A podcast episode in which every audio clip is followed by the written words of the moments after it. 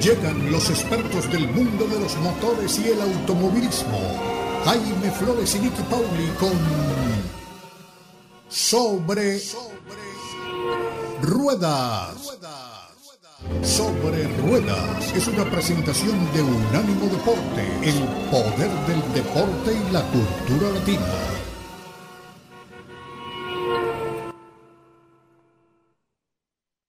Deporte, ya empieza a calentar el verano en todo el país y bueno, también caliente, caliente, caliente o cálido también aquí el ambiente en Sin Filtro porque llegó la dama de los pits, la chica que más sabe del mundo motor, Nikki Pauli. ¿Cómo estás, Nikki? Gracias por aceptar una vez más la invitación de Sin Filtro.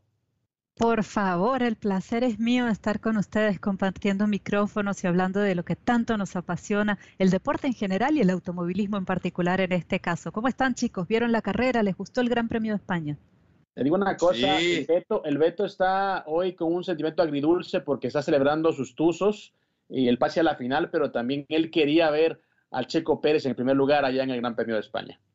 Ay, Beto, bueno, ¿quién no? ¿Quién no quería ver a, Checo en ese primer lugar, que además lo vimos tan cerquita?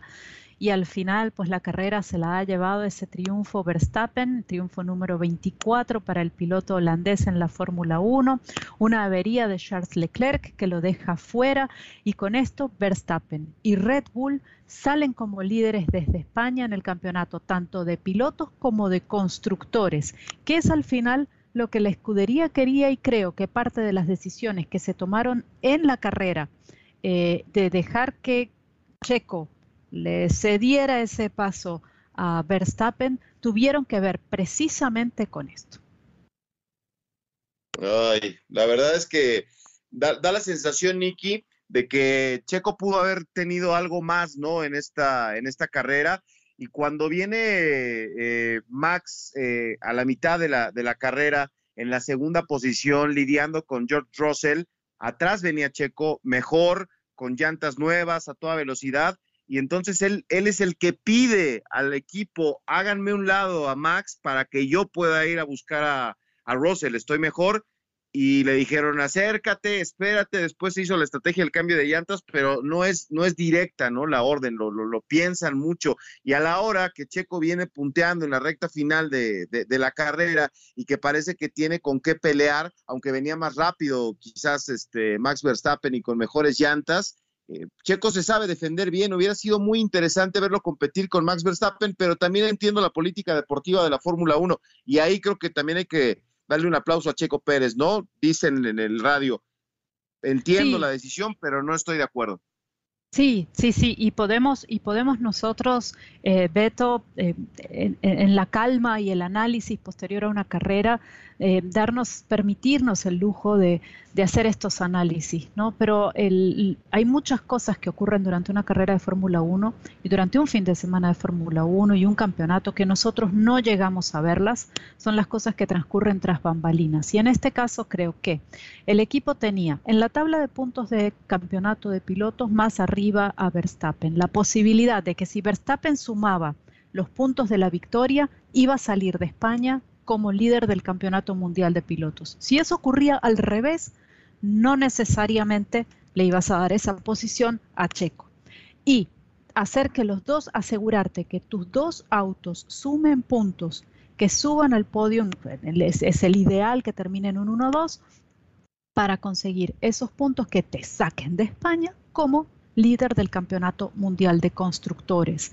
Entonces, por un lado esto, por el otro lado, nosotros a veces nos olvidamos un poco, eh, pensamos que el automovilismo es como un deporte muy individualista y tenemos, de hecho, un campeonato mundial de pilotos, pero al mismo tiempo es un deporte de equipo. Entonces las decisiones tienen que ser tomadas también desde esa perspectiva porque al final, eh, yo digo siempre que la división de los panes o la lana o el dinero o como ustedes quieran llamarlo, viene del campeonato mundial de constructores y no del Campeonato Mundial de Pilotos. Entonces el equipo siempre va a tratar de favorecer esos puntos, de no arriesgar. Tampoco estamos viendo nosotros la telemetría de cada uno de estos autos y de los componentes, de todo lo que la información que envían los sensores. No sabemos cómo estaban todos los componentes de cada uno de estos dos vehículos. Entonces tú dices, ok, ¿qué hubiera pasado si se ponen a disputar entre ellos y a lo mejor estás forzando una pieza más de lo que esa pieza puede resistir y eso es lo que estás arriesgando. No es el golpe entre los pilotos, sino que a lo mejor el desgaste de alguna pieza no te permita llegar al final de la carrera, porque le pones un estrés extraordinario a esa, a esa pieza que ya estás a punto de cambiar. El, reglamento de la Fórmula 1 también, muchachos, es muy restrictivo. Hay muchas piezas que no se pueden cambiar. Tienes un número X de piezas que puedes utilizar en determinadas, en la unidad de potencia, por ejemplo, sin penalización. Entonces, todos estos factores que están alrededor y que a veces en el, en el calor de la carrera los perdemos de vista, también hay que tenerlos en cuenta. Y uno más, muchachos, uno más que no es poca cosa Sergio está renegociando contrato para la próxima temporada.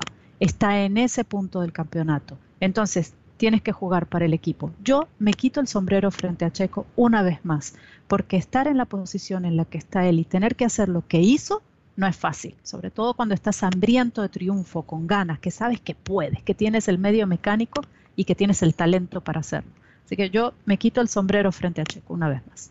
Niki, eh, aquí siempre hay que ver el vaso medio lleno, ¿no? Y no ver el vaso medio vacío. Nos quedamos con ganas de ver, pues obviamente a Checo ganar pues el primer lugar, pero estuvo en el podio. Al final de cuentas está contribuyendo a que su escudería pues pueda ganar cosas importantes la temporada. Eh, a nivel general, evaluando lo que ha hecho Checo, eh, ¿tú cómo lo pones comparándolo con lo que ha hecho anteriormente y por supuesto qué proyección tiene dentro de la Fórmula 1? Definitivamente para mí Checo está en el tope de los pilotos en la Fórmula 1. Eh, yo siempre digo, Cristian, que hay el piloto más rápido y el mejor piloto. Los mejores pilotos tienen no solamente la velocidad de punta, esa rapidez innata o ese deseo de triunfo, tienen también la experiencia y la madurez para poder llevar un auto a término en una carrera. Decía Juan Manuel Fangio, para llegar primero, primero hay que llegar. Y yo creo que en este sentido Checo es un piloto maduro y con esa capacidad, con, con inteligencia para, para, poder tomar decisiones dentro de fracción de segundos eh, con el conocimiento, con la experiencia y hoy en día con el medio mecánico, por supuesto, porque nada de eso te sirve si tú estás corriendo en un auto de los que no tienen presupuesto o desarrollo de ingeniería de primera y van últimos en la, en la carrera. Em, aquí no hay no podemos hablar de que hay pilotos malos, pero definitivamente no todos los equipos son iguales. Entonces creo que desde esa perspectiva Checo está muy bien ubicado y pienso que la renovación para el 2023 está simplemente a la vuelta de la esquina. Me parece que, que el Red Bull tiene que renovarlo. Sí, no, por supuesto, Nicky. Oye, dos cosas para redondear lo que pasó este fin de semana ahí en Barcelona, el Gran Premio de España. Eh, lo de Leclerc, pues lamentable, ¿no? Y a lo mejor por ahí viene la decisión de, Red Bull, ¿no? Que ahora que está tan peleado el campeonato precisamente con el piloto de Ferrari, pues era la buena oportunidad para que Max Verstappen se, adelantara y al final un punto o dos pueden ser hasta la diferencia, ¿no? Y, Checo lo mandan a sacar la vuelta más rápida en, la parte final y se llevan pues prácticamente todo el botín la gente de Red Bull. Lo otro que te quería preguntar, eh, la gente de, de Luis Hamilton, de George Russell y de Mercedes puede estar con, convencida de que ya están de regreso? ¿Va a ser la tercera fuerza en la, en la parte eh, final de la temporada? Creo que sí, que están en el camino correcto. Si lo van a conseguir o no, todavía no lo tengo tan claro, pero pienso que sí. Y te voy a decir por qué. Porque tienen el medio financiero para poder hacerlo, los ingenieros correctos, los pilotos que dan excelente información y feedback de lo que está pasando con el auto, la telemetría de punto. Digamos, tienen todos los ingredientes para determinar qué es lo que le ocurre a ese Mercedes. Y ellos lo habían dicho en el Gran Premio de Miami. En Miami trajeron, y lo comentamos nosotros en estos micrófonos, trajeron algunas, eh, no le llamemos mejoras, pero sí algunas modificaciones del auto.